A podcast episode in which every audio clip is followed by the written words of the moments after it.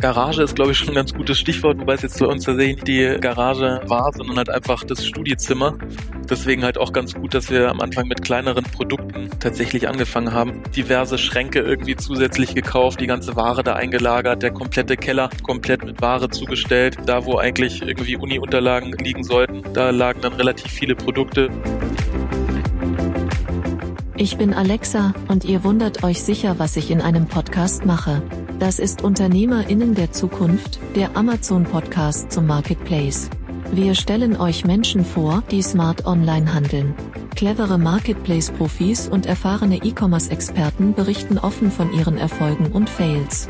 Und hier ist euer Gastgeber, Jan Bechler. Heute zu Gast einer der größten Verkaufspartner auf dem Amazon Marketplace, Jens Wasel von KW Commerce. Moin Jens. Jan, ganz lieben Dank für die Einladung. Freut mich hier zu sein. Ich habe jetzt äh, in meinen ersten Worten behauptet, ihr seid einer der größten Verkaufspartner auf Amazon. Stimmt das eigentlich und warum? Wie groß seid ihr?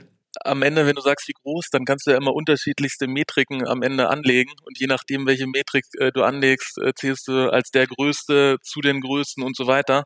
Ähm, wir haben ja 2012 angefangen und sind da, glaube ich, auch ganz gut gewachsen. Und je nachdem, welche Metrik man anlegt, beispielsweise die Anzahl der belieferten Kunden, ich glaube, da sind wir ähm, allein über Amazon pro Jahr bei sieben Millionen Kunden, die wir über Europa, die Marketplaces, USA, Kanada und Co. beliefern.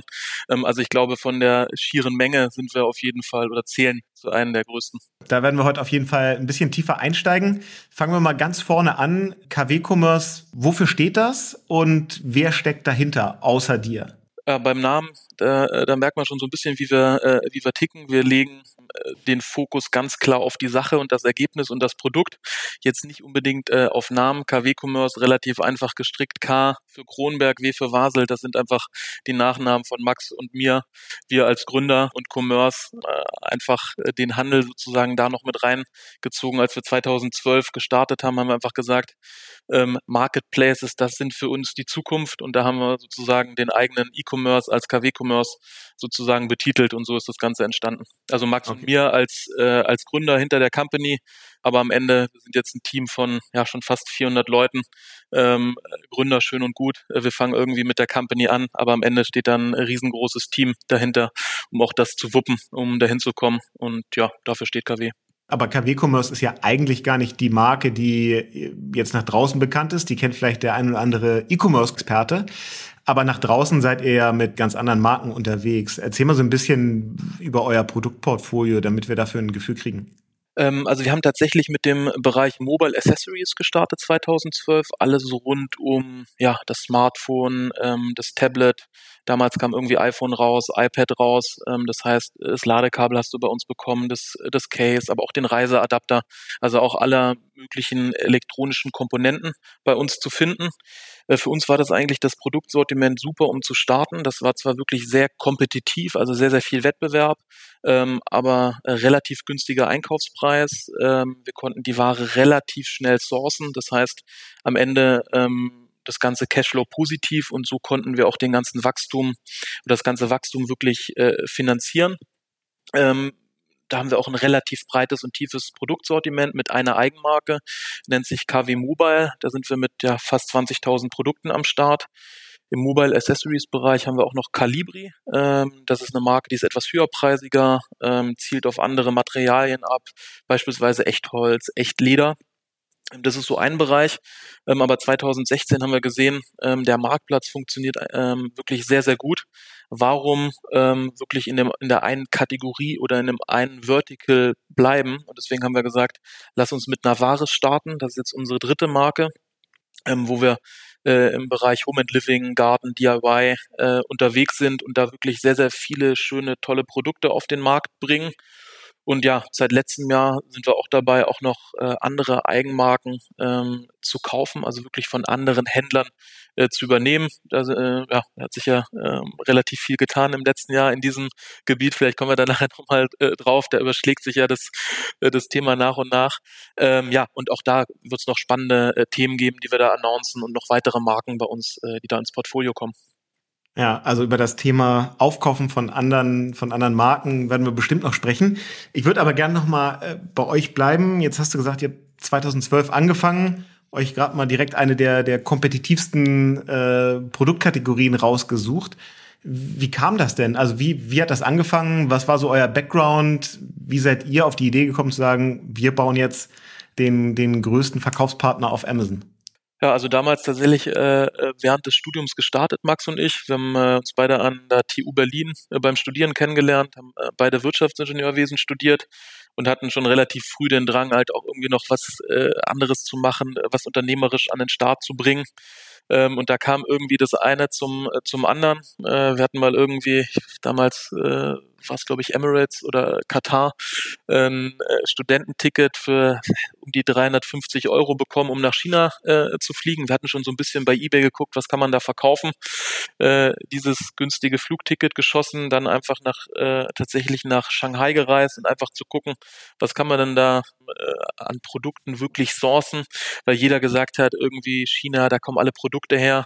Dann haben wir uns einfach mal selber ein Bild davon ähm, äh, verschafft und dann einfach nach und nach geguckt, sehr, sehr viel auch über Analyse und nicht nur bei Amazon, auch bei, bei eBay und anderen Marketplaces. Was verkauft sich denn eigentlich sehr, sehr gut auf den einschlägigen Plattformen? Ja, und so sind wir dann am Ende über Umwege ähm, tatsächlich auf das, äh, auf das Sortiment Mobile Accessories äh, gekommen. Das war nicht sofort da.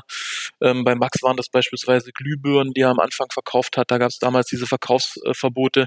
Ich habe tatsächlich mit Sonnenbrillen angefangen. Ähm, und tatsächlich auch mit, mit Piercings, ähm, was man mir selber jetzt nicht an, ansieht, aber einfach durch Marktrecherche, ähm, weil das auch ein sehr, sehr gutes Sortiment einfach für Marktplätze ist. Schön leicht, schön klein, ähm, günstig im EK, ähm, kann die Ware schnell drehen. Ähm, ja, und so hat das Ganze einfach äh, angefangen, äh, einfach viel probiert äh, und dann auf das auf den Bereich Mobile Accessories einfach äh, gestoßen. Und jetzt habt ihr über 20.000 Produkte, hast du vorhin schon gesagt. Die sourced ihr alle, alle in China oder alle in Asien? Oder produziert ihr mittlerweile da auch selber?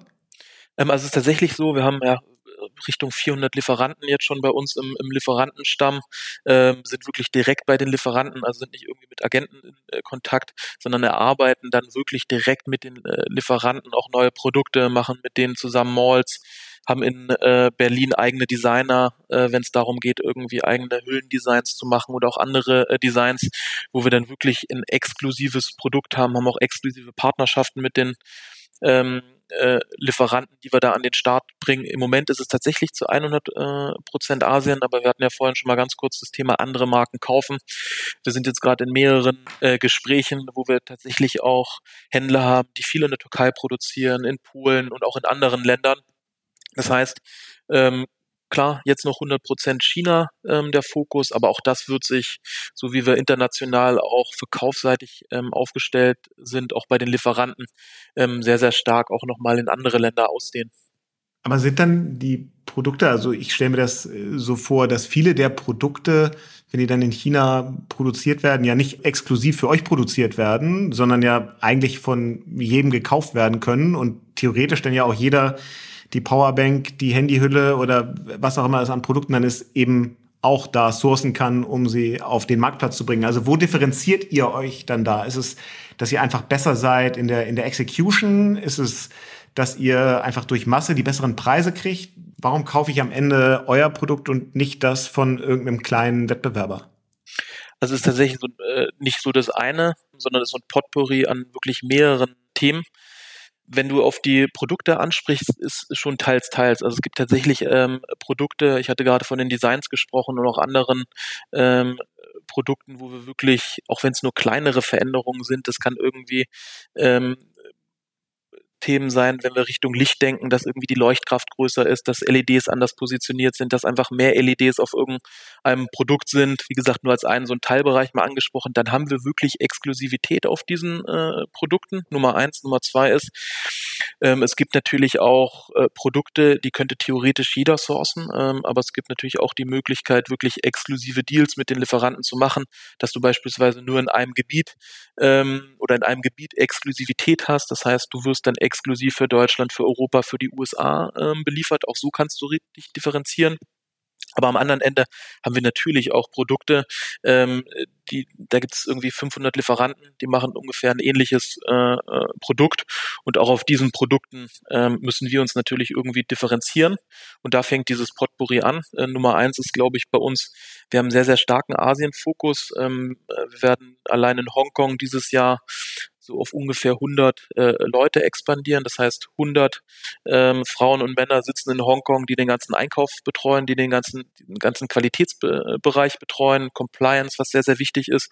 Aber das ist nur Hongkong. Wir sitzen auch direkt tatsächlich in China nehmen dort die Ware an, machen dort direkt Qualitätskontrolle, ähm, werden dieses Jahr da auch so Richtung 150 Leute ähm, äh, locker ähm, expandieren, wahrscheinlich sogar 200 ähm, Mitarbeiter, die wirklich sich die Produkte anschauen, nicht nur direkt beim Lieferanten, ähm, sondern wirklich im, äh, im Lager. Das heißt, die Ware, die tatsächlich gar nicht den, den unseren Qualitätsansprüchen äh, genügt, die kommt gar nicht erst nach Europa, die kommt gar nicht äh, erst nach Japan. Das heißt, das ist Nummer eins. Ich glaube, da differenzieren wir uns wirklich exorbitant von vielen äh, Händlern. Ansonsten sind wir generell sehr, sehr prozessfokussiert. Ähm, gerade auch wegen dem Sortiment, was ich damals schon äh, oder was ich vorhin schon angesprochen hatte. Ähm, wenn du Produkte für fünf bis zehn Euro verkaufst, dann muss eben der ganze Prozess passen, ähm, weil am Ende ähm, ich glaube, das unterscheidet äh, uns auch sehr, ja, von den meisten Startups. Wir sind gebootstrapped, haben also kein Venture Capital bei uns in der Firma, ähm, waren von Tag eins profitabel, äh, sind sehr, sehr äh, gut profitabel, ähm, aber auch da mit wachsender Größe, mit wachsenden Skaleneffekten äh, wird das natürlich auch nochmal größer. Also das auch nochmal Differenzierung, wenn du wirklich eine gewisse Größe erreicht äh, hast. Wir sind jetzt mit einem dreistelligen äh, Millionen Umsatz pro Jahr unterwegs. Da hast du einfach wirklich schon eine sehr, sehr gute Größe, um diese Skaleneffekte in allen Bereichen zu nutzen. Einen anderen Bereich ähm, hattest du auch schon ähm, angesprochen, wenn wir wirklich ähm, über so viele Marktplätze verkaufen, so wie wir, Amazon, Otto, Preisminister, C-Discount und noch viele andere äh, Marktplätze, dann haben wir eigentlich größere Mengen, ja, haben da auch nochmal äh, entsprechenden Margeneffekt ähm, beim Lieferanten, aber der Margeneffekt, der zieht sich ja bei uns durch den ganzen Prozess durch. Das heißt, wir kaufen natürlich auch den Container äh, günstiger ein. Ähm, und das geht halt komplett durch die ganze Supply Chain, durch die komplette Wertschöpfungskette durch. Ähm, und da gibt es noch eine Menge mehr Gründe, aber du siehst, dass ja. äh, in jedem einzelnen Teilbereich ähm, versuchen wir da einfach besser zu sein als der Wettbewerb, versuchen zu wachsen, ähm, versuchen dann bessere Preise und bessere Qualität für den Kunden zu gewährleisten, versuchen die kompletten Mittelsmänner dazwischen nach und nach rauszunehmen, haben wir auch schon und so einfach für den Kunden das beste Preis-Leistungs-Verhältnis, das beste Kundenerlebnis ähm, eben zu, zu erreichen. Das heißt, ihr habt auch, also alle zentralen Ebenen der, der Wertschöpfungskette habt ihr auch in-house. Also ihr arbeitet jetzt nicht mit, mit Agenturen zum Beispiel zusammen. Also wir mit Fig3 Commerce könnten jetzt nicht bei euch anklopfen und sagen, werdet mal unser Kunde. Ich vermute mal, dass das ist bei euch so zentraler Teil der Wertschöpfungskette. Das ist alles in-house. Also am Ende sind wir für alles immer open-minded, weil ich, weil ich sage, es bewegt sich alles so schnell. Nur weil es heute heißt nein, heißt das nicht, dass es morgen eventuell ähm, anders sein können. Aber ähm, Advertising hast du jetzt gerade mal, mal kurz mit Agentur so ein bisschen angeteasert. Das ist auch ganz zentraler Bestandteil bei uns Marketing, ähm, eine eigene ähm, Content-Abteilung, alles Muttersprachler, äh, egal ob jetzt irgendwie Englisch, Französisch, Japanisch, wie auch immer, ähm, das wirklich mehrfach besetzt, dass der, dass die SEO-Faktoren ähm, da erfüllt werden, dass SEO einfach gut ist, aber eben auch SEA, also das Advertising. Ähm, wir haben äh, eigenen Algorithmus sozusagen entwickelt, eigene Tools, wie wir bieten, ähm, wie wir hochbieten, wie wir runterbieten, wie wir auch irgendwie auf dem Prime Day bieten. Ähm, also das ist wirklich zentraler äh, Bestandteil, aber das hört da nicht auf. Das geht irgendwie über die eigene Logistik, ähm, weil das ja irgendwie auch der letzte, letzte Touchpoint ist, auch wenn wir natürlich Services von Amazon nutzen, wie, wie beispielsweise das FBA, das Fulfillment bei Amazon, also dass Amazon sozusagen aus ihren eigenen Legern Ware für uns verschickt, haben wir auch ein eigenes Lager, weil wir auch über andere Marktplätze verkaufen. Und auch da sind wir ja direkt an der Verpackung, am, äh, am Produkt. Ähm, und auch das ohren wir tatsächlich selber. Und äh, mhm. nicht zuletzt äh, auch eine Buchhaltung, ähm, dass auch die Zahlen stimmen, BI, äh, Technik sehr, sehr wichtig. Also wirklich die komplette Wertschöpfungskette haben wir da in-house aufgebaut. Ja, jetzt, du hast ja eben schon so im, im Nebensatz gesagt, ähm, dreistelliger Millionenumsatz. Was ist bei euch so ein, so ein typischer Warenkorbwert? Was macht ihr so mit einem Kunden an Umsatz? in einer Bestellung und könnt ihr auch sagen, wie häufig der dann wieder bei euch kauft? Ist natürlich sehr, sehr stark abhängig jetzt auch vom Vertical. Äh, Mobile Accessories, da bist du halt dann äh, eher um 10 Euro unterwegs äh, beispielsweise, ähm, aber auch nur im KW Mobile Bereich. Mit Calibri verkaufen wir höherpreisiger, da sitzt dann ähm, für so eine Lederhülle schon mal 20, 25 Euro, was so im durchschnittlichen Warenkorbwert da über die äh, digitale äh, Theke sozusagen geht. Und im Navaris Bereich auch sehr, sehr stark äh, abhängig. Also wir haben jetzt keine Produkte, die über 200 Euro kosten, ähm, aber im Navares-Bereich sind wir ähm, da auch so zwischen 20 und 40 Euro äh, unterwegs. Also auf jeden Fall höherpreisiger als im KW Mobile-Bereich, ähm, aber immer noch äh, ja, deutlich unter 100 Euro. Und dreistellig sind dann 100 Millionen oder 150 Millionen, 200 Millionen? Sehr, sehr gute äh, äh Frage. Ähm, wir haben da sehr, sehr große äh, Ziele, dass das dann irgendwann äh, nicht mehr äh, sozusagen äh, in dem Bereich ist, wo wir jetzt unterwegs sind, sondern deutlich, deutlich größer und ähm, dann steht auch eine Milliarde irgendwann da. Ähm, aber jetzt sind wir halt noch im dreistelligen Millionenbereich äh, äh, unterwegs, ähm, aber das wird bald auch noch deutlich mehr. Ja, okay. Wenn man das mal so mit, mit zum Beispiel mal Media Saturn, die verkaufen ja auch noch relativ viel Handyzubehör, äh, vergleicht, die machen, glaube ich, so gute 20 Milliarden Umsatz und davon, glaube ich, ungefähr 80 Prozent äh, noch offline, also so 16 Milliarden und haben, glaube ich, so 1000 Filialen, habe ich vorher gelesen. Das hieße, dass eine Filiale macht so 16 Millionen Euro Umsatz äh, über den dicken Daumen bei Mediamarkt Saturn.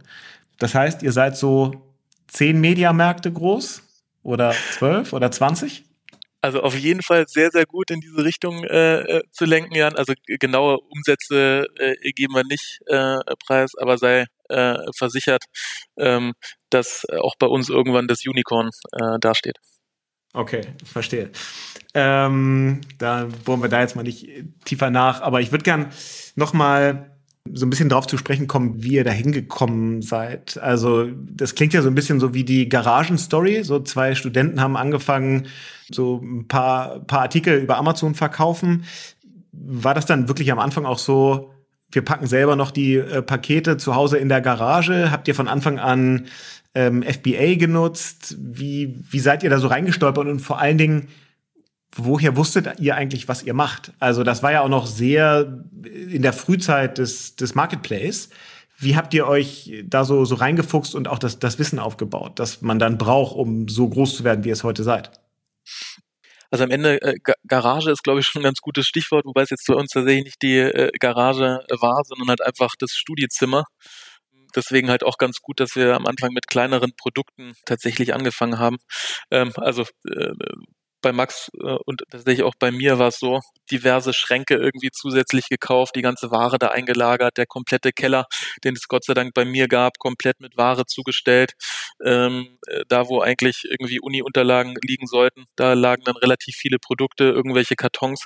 Ähm, das heißt, äh, so wie du tatsächlich äh, eingangs gesagt hast, wir haben von Anfang an ähm, eigentlich versucht, wirklich jeden äh, Prozess einmal selber zu machen. Ähm, und am, Ende, am Anfang hatten wir auch keine Leute. Es war also auch gar nicht anders äh, tatsächlich möglich. Wir haben ähm, die ersten Jahre immer noch selber verpackt. Wir haben am Anfang äh, oder die ersten Jahre immer den Kundenservice ähm, auch noch selber gemacht. Ich weiß noch ganz genau, damals haben wir mit Afterbuy gearbeitet, war auch damals ein Abwicklungstool, konnte man auch zum Teil mit Textbausteinen arbeiten, aber viele E-Mails auch individuell geschrieben ähm, und, und versucht irgendwie so 150 E-Mails in der Stunde äh, zu beantworten. Da hat man auch schnell tippen äh, gelernt. Also wir haben bis zum gewissen Grade immer äh, die Sachen selber gemacht, aber dann auch möglichst schnell und ich glaube, das ist ein gro großes Learning auch von uns, auch wirklich gute Leute reingeholt, die dann äh, in jedem Bereich auch immer oder äh, versucht, Leute zu finden, die in den Bereichen auch wirklich besser sind als, als wir äh, selber. Und genau so hat die Skalierung dann am Ende auch äh, funktioniert. Wirklich das Glück gehabt, mit wirklich sehr, sehr guten Leuten einfach eingangs äh, zu arbeiten. Da gab es jetzt auch kein äh, Rezept. Wir hatten halt ähm, irgendwie über Stepstone oder andere Kanäle einfach geschaltet und dann mit sehr, sehr viel Glück einfach zu den richtigen Leuten gefunden und mit den richtigen Leuten auch äh, äh einfach die, die Firma ähm, skaliert. Ja, und dann einfach Step by Step, wie gesagt, im eigenen Zimmer angefangen. Dann haben wir das erste 100 Quadratmeter Lager äh, tatsächlich genommen. Da kam dann der erste Container, der musste dann auch in den Keller eingelagert werden. Das war relativ schnell voll. Ähm, dann erinnere ich mich noch sehr genau, ähm, an unser erstes Lager, was dann etwas größer war, 700 Quadratmeter, haben wir so eine Regalreihe aufgebaut. Ähm, äh, also im Prinzip 680 Quadratmeter ungenutzt. Ähm, die ersten Dienstleister kamen rein, unser Steuerberater, unser ERP-Anbieter, äh, der Geschäftsführer, äh, die haben das gesehen, ähm, haben mir dann jetzt auch nochmal im Nachgang im Vertrauen gesagt und gesagt, das kann nichts werden, das wird hier nichts. Ähm, aber hat am Ende doch doch funktioniert, weil es am Ende ja eine, zusätzlich zum Team und dem Glück, ja einfach 2.12 aufs richtige Modell gesetzt zu haben, haben wir natürlich auch am Ende sehr, sehr viel gemacht. Ne? Also die Umsetzung, Execution mit sehr, sehr viel Fokus. Wir haben uns da nicht irgendwie in tausend Sachen verrannt. Ähm, wir haben uns wirklich rein um den Marktplatz äh, gekümmert, haben da versucht zu internationalisieren, haben da versucht besser äh, zu werden und nicht ständig Nebenkriegsschauplätze eben entsprechend auf, äh, aufgemacht. Ja, und mit diesem, äh, ja, und mit diesem Vorgehen hat es am Ende, ja, wie gesagt, mit viel Glück auch funktioniert. Aber gab es auf dem Weg nicht auch mal Momente, wo man gesagt hat, hey, wir lassen das alles, weil irgendwie Dinge schief gehen, weil man nicht so vorankommt, wie man möchte? Also gab es auch mal so wirklich äh, schwierige Situationen, wo irgendwas so komplett schiefgegangen ist, wo ihr heute sagen würdet, das würde ich auf jeden Fall anders machen, wenn ich nochmal starten würde? Am Ende durchgängig. äh, äh, aber ich glaube, dass das Hauptlearning äh, bei uns oder für uns und auch für, für mich persönlich im persönlichen Wachstum ist, ähm, ist einfach dieses, diese Glaubenssätze oder, oder dieses verbrannte Wort Mindset, wenn du wirklich ähm, davon überzeugt bist, dass Fehler auch gut sind. Ja? Ähm, du kannst ja so Fehler so ein bisschen unterscheiden, wenn die Fehler so einfach rückgängig zu machen sind, ähm, also reversibel, ja, dann mach so viele du kannst, ne, weil du äh, wirst so viel daraus lernen. Und wir sind ständig irgendwo gegengerannt. Wir hatten die ersten Gelder, die wir nach China ähm, tatsächlich überwiesen haben. Äh, da sind, da ist dann zum Teil Ware nicht gekommen. Ähm, auf meine erste Bestellung habe ich auch vier Monate gewartet, äh, habe das Thema eigentlich schon abgehakt, weil ich dachte, da kommt nichts. Ähm, und damals äh, war ich tatsächlich dann äh, auch im Ausland und äh, ich weiß noch ganz genau, meine Mutter ruft mich an und sagte, sein äh, Paket aus China äh, gekommen. Ich wusste schon gar nicht mehr, in Anführungsstrichen, was es ist, weil ich schon fast vergessen hatte. Ähm, und äh, trotzdem kam es, also man hatte ständig irgendwelche Themen, wo man, wo man gegen eine Wand gerannt äh, ist. Ähm, man durfte Produkte nicht mehr verkaufen, weil man eben in der Compliance, und damals war das eben so, als kleiner Händler kann ich mich noch ganz genau erinnern, äh, so ein Produkt compliant zu machen, alle Anforderungen zu erfüllen, da Zertifikate, da CE-Kennzeichnung, da habe ich ROS, da Batteriegesetz. Ähm, also die Compli der Compliance-Strauß ist ja riesig, äh, äh, nicht nur in Deutschland, sondern auch in den USA, international. Heute haben wir halt Leute vom TÜV und von Chibo und von anderen, die sich um sowas kümmern. Da bin ich auch sehr, sehr dankbar, äh, denn heute kann ich da einfach ruhig schlafen, weil ich weiß, äh, die Produkte sind äh, äh, compliant. Früher hat man halt auch sehr, sehr viele Fehler gemacht ja. und Produkte vielleicht mal auf den Markt gebracht. Ähm, äh, da hat man einfach Themen vergessen, ähm, musste man halt ändern. Ähm, wie gesagt, mit, mit der heutigen Organisation äh, bin ich da dankbar, dass wir dafür überall Spezialisten äh, haben. Aber ja, an solchen Fehlern, da muss man einfach wachsen, äh, muss nachbessern, nicht den Kopf in, die, in den Sand stecken und einfach, einfach weitermachen, ähm, weil mit der Aussicht äh, wird es einfach besser. Ja, du hast jetzt schon ein paar Mal gesagt, dass Internationalisierung ja relativ früh bei euch ein Thema war. Was sind so die wichtigsten Märkte? Also definitiv natürlich, also äh, definitiv äh, Deutschland angefangen. Ähm, und das ist natürlich nach wie vor der wichtigste Markt, aber tatsächlich prozentual ist der, ja, der Anteil immer weiter runtergegangen, weil wir sehr viel äh, Druck auf die Internationalisierung äh, gegeben äh, haben. Ich müsste jetzt genau in die Zahlen schauen, aber wir sind auf jeden Fall deutlich unter 40 Prozent, eher Richtung 30 Prozent jetzt noch auf Deutschland unterwegs, weil wir relativ schnell ähm, ähm, nach Italien beispielsweise äh, gegangen sind, ganz Europa dann relativ schnell auch gemacht haben. In Italien müssen wir jetzt auch nochmal schauen, sind wir zumindest nach Anzahl der Kunden, die wir da beliefern, liefern, tatsächlich auch äh, der größte äh, Amazon-Verkäufer. Äh, ähm, in anderen wie, äh, Ländern wie Spanien äh, auch sehr, sehr gut unterwegs dann relativ schnell auch über den Tau, äh, über den Teich, also USA, auch ein relativ äh, wichtiger Markt, starke Wachstumsraten. Äh, ähm, Japan auch unterwegs. Ähm, ich denke mal, da ist auch noch sehr, sehr viel Potenzial. Und ansonsten gibt es natürlich noch kleinere Märkte wie Australien, äh, Mexiko. Die sind ja alle sehr, erst stark am Anfang, äh, auch in Europa irgendwie gerade erst Polen, äh, Niederlande, Schweden, das sind ja gerade erst Märkte, die Amazon sozusagen aufgemacht hat. Ähm, die sind natürlich noch relativ klein bei uns, aber auch da ist noch, noch extremes Wachstumspotenzial vorhanden. Und ihr seid dann auch von Anfang an mit, mit dabei, wenn jetzt Amazon in ein neues Land geht? Kommt so ein bisschen äh, drauf an, meistens ja. Ähm, die meisten Probleme hatten wir, wenn wir so ein bisschen auch über die äh, negativen Seiten sprechen, in Indien. Ähm, das haben wir tatsächlich versucht, das haben wir tatsächlich nicht hinbekommen. Ähm, bei den anderen äh, Märkten und Ländern funktioniert es dabei ja umso besser. Äh, aber ja, wenn einfach Amazon noch nicht so bekannt ist, wie beispielsweise auch in Mexiko, ähm, da, sind, da stehen wir halt ganz am Anfang. Da erwarten wir dann auch perspektivisch erst ähm, stärkere Wachstumsraten. Ja, und wie sieht heute so eure Zusammenarbeit mit Amazon aus? Also der Kanal ist für euch super wichtig. Andererseits seid ihr natürlich auch für Amazon, vermute ich mal, relativ wichtig. Äh, ihr werdet da, ich gehe mal davon aus, eine sehr intensive Betreuung haben. Ist das so, dass ihr dann da auch bei den Hörern die Hand nehmen könnt und sagt, pass mal auf, uns fehlt immer noch das Feature oder hier ist immer noch ein Bug drin oder baut doch mal endlich äh, endlich das? Also könnt ihr da so ein bisschen mit, mit der Größe, die ihr habt, auch Wünsche äußern und, und so ein bisschen da den Markt weiterentwickeln? also am Ende ist es natürlich so, äh, man kennt relativ viele Leute von Amazon, äh, man gibt denen immer mal wieder Themen mit, aber am Ende ist ganz klar zu sagen, es gibt jetzt nicht irgendwie eine Vorzugsbehandlung rein aus Unternehmenssicht. Äh, und wenn ich jetzt nur auf KW schaue und mich persönlich, würde ich mir das natürlich anders äh, wünschen. Aber aus einer Außenperspektive und aus einer äh, Gleichbehandlungssicht ist es natürlich äh, auch sehr wünschenswert, weil man eben äh, keine, äh, keiner kann irgendwie Gebühren ähm, äh, verhandeln. Ähm, jeder Händler wird gesperrt. Es gibt eben einfach KPIs, die du einhalten musst. Du musst nachrichten innerhalb von 24 Stunden ähm, äh, beantworten. Du hast andere KPIs, die du halten äh, musst. Das muss jedem klar sein, der auf dem Marktplatz verkaufen will. Das ist am Ende immer Arbeit, das ist immer mühsam, ähm, aber ich sage immer jeden, der immer mit dem mit dem Glaubenssatz irgendwie an äh, anfängt, äh, Amazon will mir was Böses, die klauen mir meine Produkte, dann fang gar nicht erst an. Also wenn du wirklich erfolgreich werden willst auf Marktplätzen, auf Amazon, dann versuch wirklich Amazon oder andere Marktplätze als Partner äh, zu verstehen und nicht als dein Feind, ähm, weil dann äh, ist schon das erste nicht äh, nicht richtig. Ähm, natürlich ist das nicht sich ja. Ist das nicht manchmal so, dass ihr mit Amazon auch ein Stück weit in den Wettbewerb kommt, wenn man so sich euer Produktsortiment und dann Amazon Basic Produkte anguckt? Definitiv. Ähm, vielleicht können wir nachher auch mal so nochmal zwischen so fairem und unfairem Wettbewerb äh, sprechen, aber definitiv kommen wir mit Amazon in Konkurrenz, Amazon Basics, andere Eigenmarken. Ähm, aber generell für uns mache ich da jetzt nicht einen wesentlichen Unterschied äh, zwischen Amazon und anderen Händlern. Ne? Andere Händler entwickeln sich weiter, machen bessere Produkte, genauso macht Amazon äh, das auch. Als ein Beispiel, Amazon hat relativ lange versucht, auch in dem Bereich Mobile Accessories äh, Fuß zu fassen, haben die nie wirklich geschafft, ja, ähm, haben nie wirklich so ein breites und tiefes Sortiment aufgebaut wie wir. Natürlich haben die mal eine schwarze Handyhülle und mal irgendwie paar andere Sachen, aber wir haben halt wirklich sehr, sehr breites und tiefes Sortiment.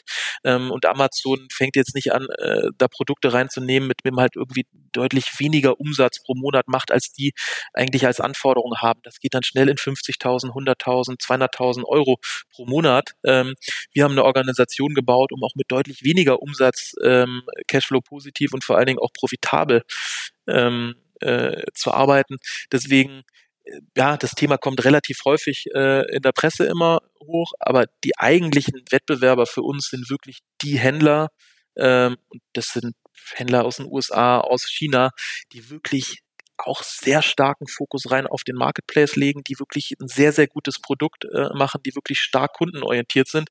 Ähm, also mit denen messen wir uns äh, eher. Da ist immer mal ein Wettbewerbsprodukt von Amazon dabei, äh, aber am Ende äh, sage ich, da gibt es sehr, sehr viel bessere Produkte von, von anderen Händlern. Ja. Und gibt es irgendwas, was euch wo du sagst, das würde ich mir eigentlich von Amazon wünschen, das fehlt uns noch äh, auf dem Marketplace, darauf warten wir jetzt schon lange oder zu lange? also generell vielleicht mal so Top-Level, was ich mir von Amazon äh, noch äh, erwarten würde, äh, wobei ich sagen muss, das hat sich in den äh, in den letzten Jahren tatsächlich schon äh, äh zum Guten gewendet. Äh, wenn ich da mal so fünf Jahre oder fünf plus Jahre zurück äh, denke, da war Amazon einfach eine Blackbox. Niemand hat mit dir geredet, niemand wollte mit dir äh, sprechen. Es wurde wenig kommuniziert, aber auch da hat Amazon ähm, gelernt. Ähm,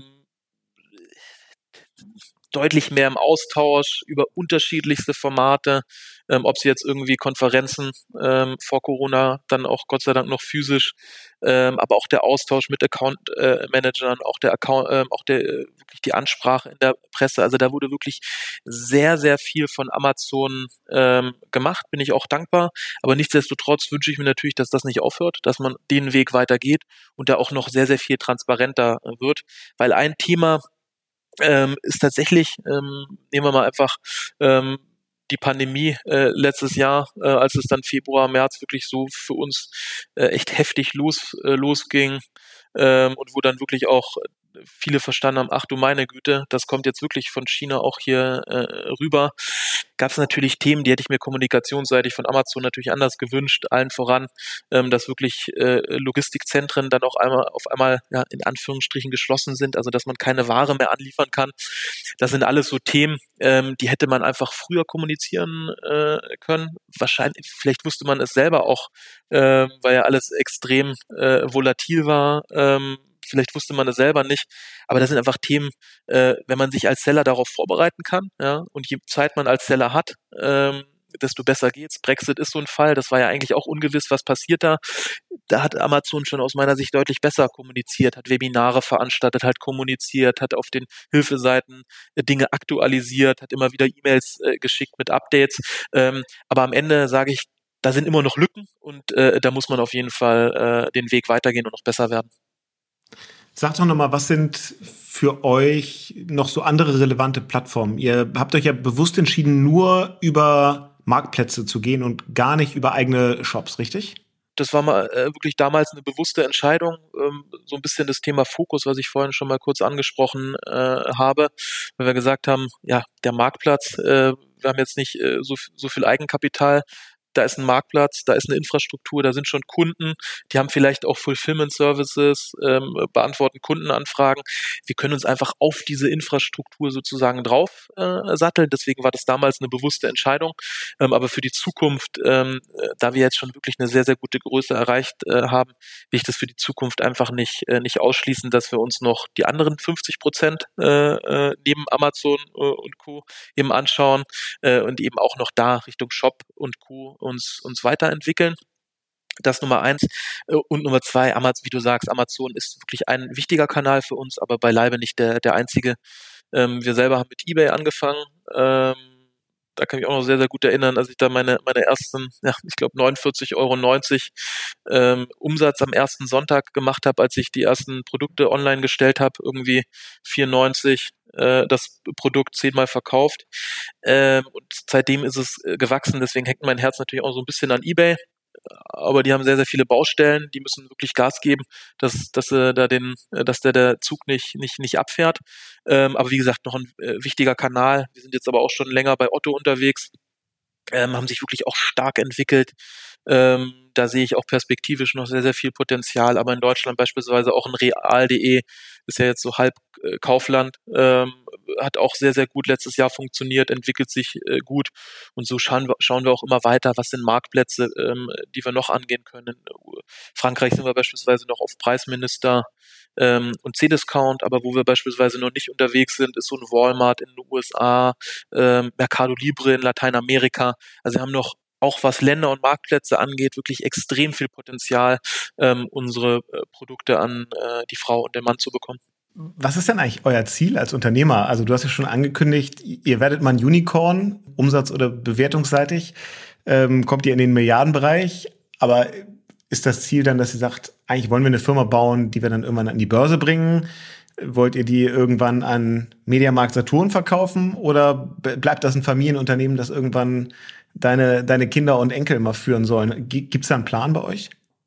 Ähm, also was so die Ziele angeht, ob es jetzt umsatzseitig ist, wo wir irgendwie auf dem Marktplatz stehen äh, äh wollen, da gibt es natürlich sehr, sehr konkrete äh, Ziele, aber am Ende wo wir da irgendwie äh, landen, ob das mal irgendwann ein IPO wird oder irgendwas anderes, das haben wir nicht festgelegt, weil das für uns auch völlig äh, irrelevant äh, am Ende ist wir machen das jetzt schon äh, Richtung zehn Jahre und sehen uns auch da in einem Umfeld, äh, das wir gerade mal in Anführungsstrichen in, ja, äh, so in den zweiten Gang jetzt geschaltet haben.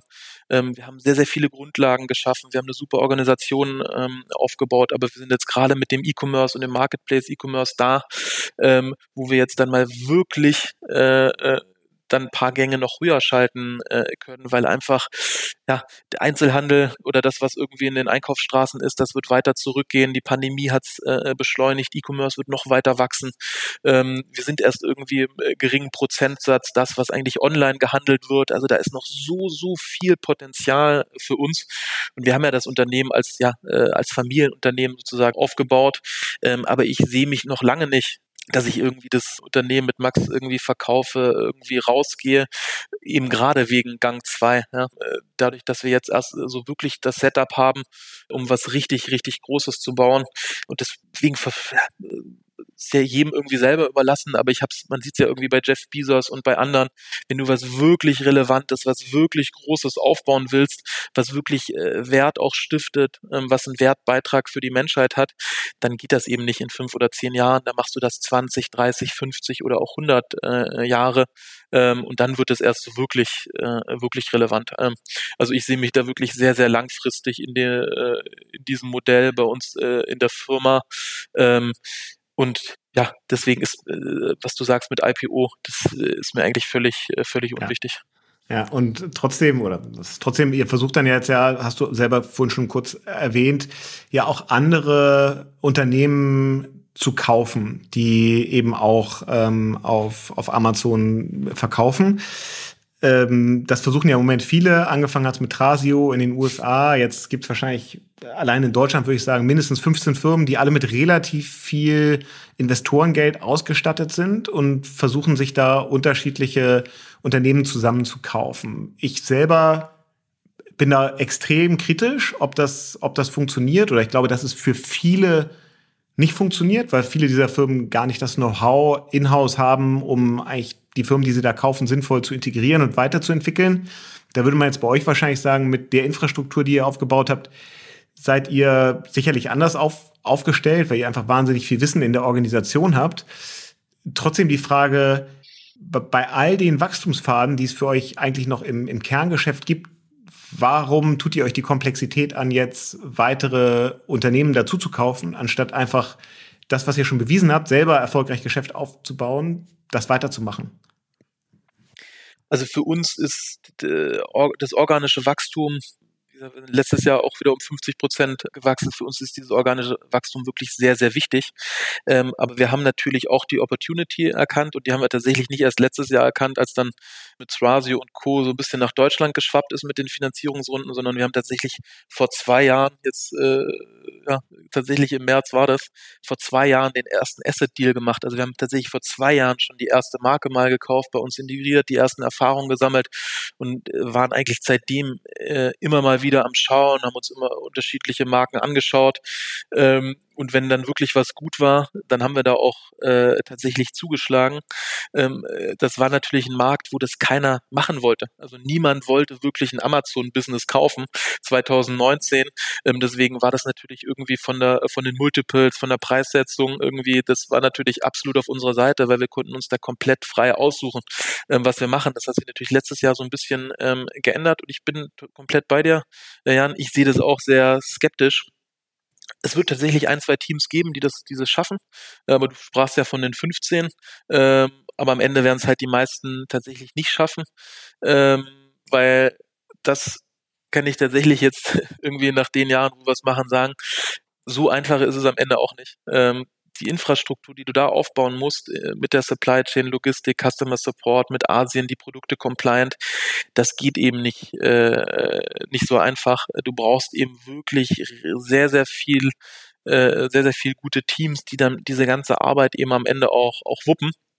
Und ich weiß ja selber, ich schaue mir äh, selber die ganzen Seller an Ähm, und ich äh, und ich weiß ja auch, wie compliant zum Teil diese Produkte sind. Ne? Da sind dann zum Teil auch Produkte dabei, hm, ob man die dann irgendwie äh, tatsächlich kaufen kann, ist schwierig.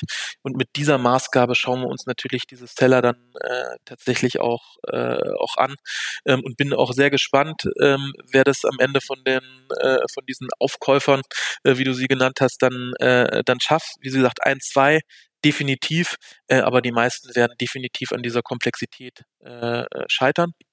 Und die zweite Frage war von dir, ja, warum auch für uns Buy and Build, also warum auch organisches oder anorganisches Wachstum noch mit reinholen? Ähm, am Ende, weil wir diese Infrastruktur schon haben. Ne? Ähm, das ist die äh, sozusagen die einfache in Anführungsstrichen äh, Antwort. Ähm, wir wissen, äh, wie man irgendwie in Asien sourced, wir wissen, wie man die Produkte über die Plattform, äh, allen voran Amazon, äh, vermarktet.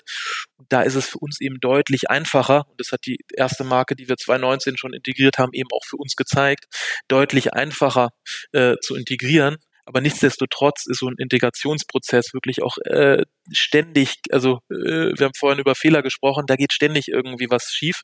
Ähm, wir haben ihn jetzt Gott sei Dank schon ein paar Mal hinter uns, das heißt, haben da wirklich massiv Learnings draus gezogen und sind da jetzt äh, schon mal so ein bisschen, äh, bisschen weiter. Ähm, aber das wird einfach ein spannendes, äh, spannendes Thema und ich bin wirklich äh, ja, gespannt, was da passiert noch. Hat eigentlich bei euch schon mal jemand äh, angeklopft, so der CEO von, von Mediamarkt oder Saturn und gefragt, ob man euch kaufen kann? tatsächlich relativ äh, häufig. Es gab ja so unterschiedliche Phasen von unserem Modell 2012, wo wir angefangen haben, wo eigentlich keiner irgendwie auf Marktplätzen verkaufen äh, wollte, wo man da irgendwie gefühlt der Buhmann war, wenn man das getan hat. Ähm, dann kam so die zweite Welle 2015, 16, 17. Du erinnerst dich bestimmt noch irgendwie mit dem Alexander Graf. Äh, auf der K5 hat man relativ viel über Venduren, Amazon, Wachstum äh, gesprochen. Das war so die eine Welle. Da kamen natürlich extrem viele Leute auf uns zu und haben irgendwie äh, selber das Gefühl gehabt, sie haben so ein bisschen den Zug verpasst. Ja, sie müssen jetzt unbedingt auch auf Amazon verkaufen. Wie macht man das? Ähm, das heißt, da kamen relativ viele Leute auf uns zu und jetzt in dieser zweiten Welle natürlich genauso, ähm, wo, wo, wo jeder sich um diese Aufkäufer äh, kümmert. Da äh, klopft irgendwie bald wöchentlich jemand an und sagt, äh, können wir nicht, äh, wollen wir nicht. Ähm, aber da verweise ich immer auf das, äh, was ich ja vorhin schon äh, gesagt habe. Max und ich und unser Team, unser Management-Team, wir sehen da so, so viel Potenzial, was wir da noch äh, äh, erreichen können, ähm, was wir organisch erreichen können, was wir mit durch Zukäufe erreichen können.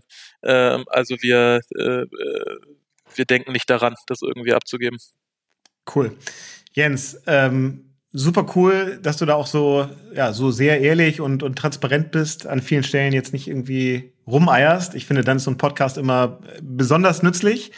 Und ich glaube, wir haben ganz viele Themen, die danach schreien, dass wir irgendwann noch mal eine zweite Folge äh, hinterherpacken. Ähm, wenn wir über nützliche Tipps reden, es werden ja auch viele zuhören, die jetzt da stehen, wo ihr vielleicht vor knapp zehn Jahren gestanden habt, nämlich ähm, in der Studentenbude oder äh, in der Garage und sich überlegen, eben jetzt auch anzufangen. Was sind denn so deine drei äh, Do's or Don'ts. Ähm, was sollte man so unbedingt berücksichtigen oder auf gar keinen Fall machen, wenn man auf dem Marketplace starten will? Ähm, sehr, sehr gute Frage. Eine Menge Dinge. Nummer eins, äh, vielleicht nutzt wirklich die Möglichkeiten, die der Marktplatz bietet.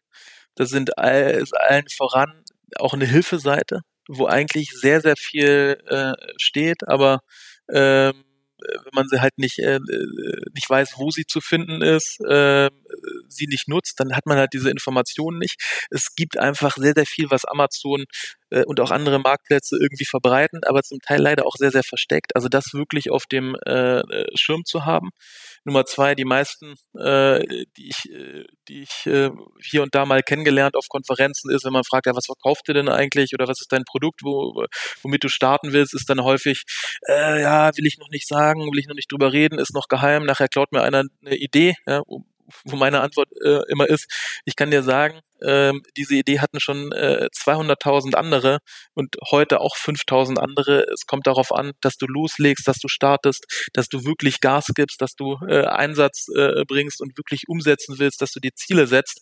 Ähm, deswegen rede mit so vielen Leuten wie möglich, ja, weil jeder wird dir, äh, oder vielleicht sagt ja nicht jeder äh, offen und ehrlich, aber du wirst immer Feedback bekommen und jedes Feedback hilft am Ende auch, ähm, die, äh, ja, dein Produkt weiterzuentwickeln, zu gucken, ob du auf der richtigen Pfad bist, ob es die richtige Zielgruppe ist und so weiter. Und Nummer drei ähm, geht so ein bisschen in die gleiche äh, Kerbe nutzt das Netzwerk, also tauscht euch mit anderen Händlern auch aus, äh, geht in Foren rein. Ähm, Wenn es hoffentlich bald wieder geht, trefft euch physisch zu Stammtischen, auf Konferenzen. Also geht wirklich in den Austausch ähm, und seid auch da nicht irgendwie zurückhaltend äh, mit den Informationen, weil man lernt von jedem, ja. Und äh, ich höre immer, ja, ich bin so ein kleiner Händler, von mir lernt man nichts. Nee, von jedem kannst du äh, wirklich, äh, wirklich lernen. Das wären die drei, wenn, wenn du mir noch ein viertes hm. äh, erlaubst. Ähm, ich glaube, so ein Learning bei uns, wir haben beispielsweise relativ spät mit FBA angefangen, äh, Fulfillment bei Amazon, weil wir ein eigenes Lager hatten. Wir hatten äh, Picklisten, alles optimiert auf unseren Versand. Ähm, und auch da als relativ junges Unternehmen haben wir so ein bisschen den Zug einfach nicht gesehen, weil wir da an alten Sachen festhalten wollen, weil wir ja gesagt haben, wir haben doch ein eigenes Lager, warum nutzen wir jetzt auch Amazon Services? Ähm, also da wirklich offen zu sein, zu testen, testen, mal auszuprobieren. Und entweder funktioniert oder halt nicht, aber da macht man es halt äh, äh, wieder anders. Da haben wir uns so ein bisschen am, am Anfang äh, gewehrt, äh, weil wir an unserer alten äh, Sache festhalten wollten.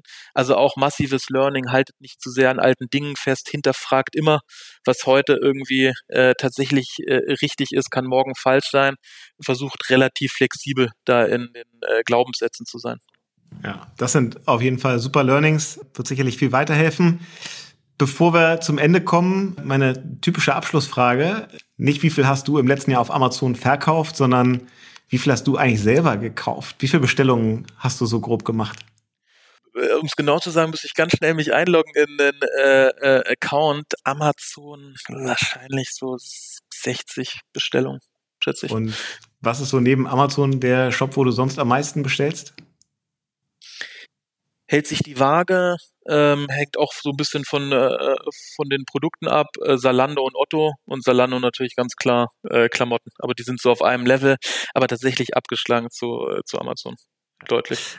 Alles klar, das hat Spaß gemacht, Jens. Vielen Dank, ähm, tolle Insights und ich bin ganz sicher, wir hören uns bald wieder zu einem Follow-up. Jan, ganz, ganz lieben Dank. Schöne Grüße, ciao, ciao. Mach's gut, bye, bye, ciao, ciao.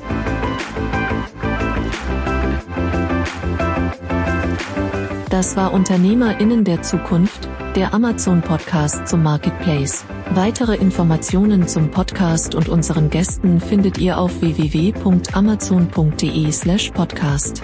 Bis zum nächsten Mal.